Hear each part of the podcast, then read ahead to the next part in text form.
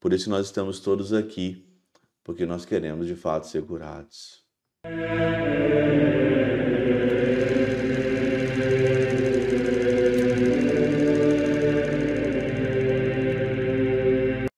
Em nome do Pai, do Filho e do Espírito Santo. Amém. Olá, meus queridos amigos, meus queridos irmãos, nos encontramos mais uma vez aqui no nosso Teós, Viva de Coriés, o Péro Cor Maria, nesse dia 10 de julho de 2023, aqui na nossa 14 semana do nosso tempo comum. O evangelho de hoje, né, nessa segunda-feira de Mateus capítulo 9, versículo 18 a 26, mas eu queria aqui, nessa segunda-feira, agradecer a todas as pessoas que ajudam o Teós. Queria desejar mesmo e rezar para vocês todos que com muito carinho vocês aqui é, doam o, o pouco que vocês têm para ajudar a evangelização. E isso é muito bom. Partilhar aquilo que tem, partilhar aquilo que é pouco com o Teoses e o seu dinheiro, a tua vida, a tua doação, ela é muito bem aplicada no Teoses para ajudar a evangelizar cada vez mais. E eu te agradeço mesmo de coração te agradeço todas as doações, todas as pessoas que colaboram, que compartilham, que rezam por nós, que acreditam né, no projeto do Teose.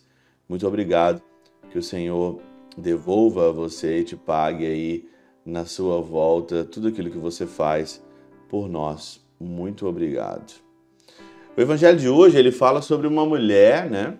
Quer dizer, duas mulheres que uma o Senhor ia curar, que é a filha aqui desse chefe, né? Chefe aí do, na época de Jesus, fala que era um chefe que se aproximou dele. Então, depois também ele encontra pelo caminho uma mulher com uma hemorragia já há 12 anos, um fluxo de sangue, né, que a gente fala, já há 12 anos, e ela toca o Senhor e pela barra ali do seu manto ela é curada. O Senhor diz: coragem, tua fé te salvou. Mas a pergunta é essa: o que é esse fluxo de sangue, né? O que é um fluxo de sangue?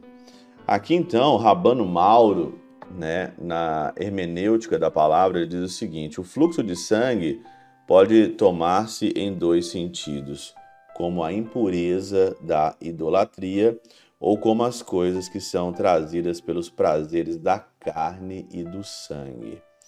Assim, pelo tempo em que a sinagoga esteve em pleno vigor, a igreja sofreu.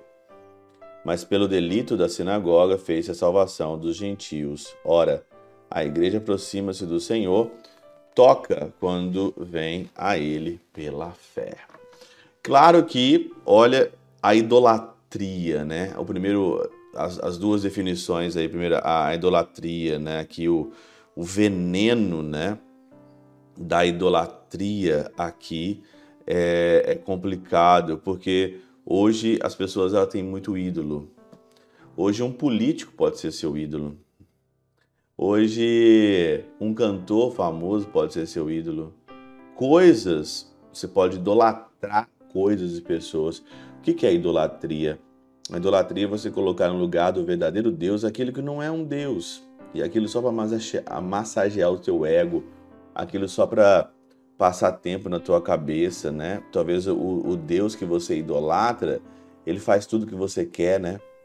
Ou você pensa que ele faz tudo que você quer, né? O ser idolatria é uma projeção tua em Deus, como o Frederic Nietzsche dizia que a religião é uma grande projeção, Deus é uma grande projeção. Acredito que ele está tão completamente errado, por quê? Porque a projeção, né, ela acabou quando Jesus morreu na cruz.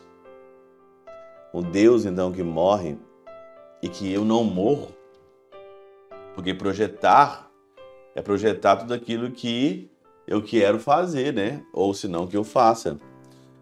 Então, a idolatria é você colocar é, um Deus de barro no lugar do verdadeiro Deus. E aí então tem aqui outra coisa, né? É os prazeres da carne. Ontem nós falamos do teose dominical. Se você não ouviu, você pode ouvir. O que é o prazer da carne? Qual é a consequência do prazer da carne? A morte.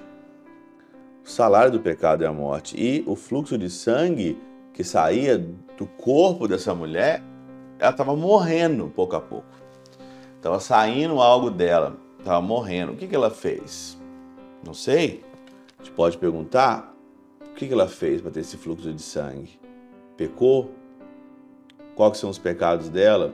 Quais são aí os prazeres que ela é, procurou? O que, que ela quis é, eternizar, que não é eterno? O que, que ela quis que não passasse? Aonde ela estava naquilo que é instável? São as perguntas que eu fiz ontem no Evangelho Dominical, que cabe também aqui muito. Idolatria e a busca incessante. O Senhor é o único que cura. Quando nós buscamos o Senhor através da igreja, a igreja toca o Senhor e a igreja é curada. E assim também eu sou curado, e também assim eu quero ser curado. Por isso nós estamos todos aqui, porque nós queremos de fato ser curados. Pela intercessão de São Chabel de Mangluf, São Padre Pio de Peltrautina e Santa Teresinha, do Menino Jesus e o doce coração de Maria, Deus Todo-Poderoso os abençoe. Pai, Filho e Espírito Santo, Deus sobre vós e convosco permaneça para sempre. Amém.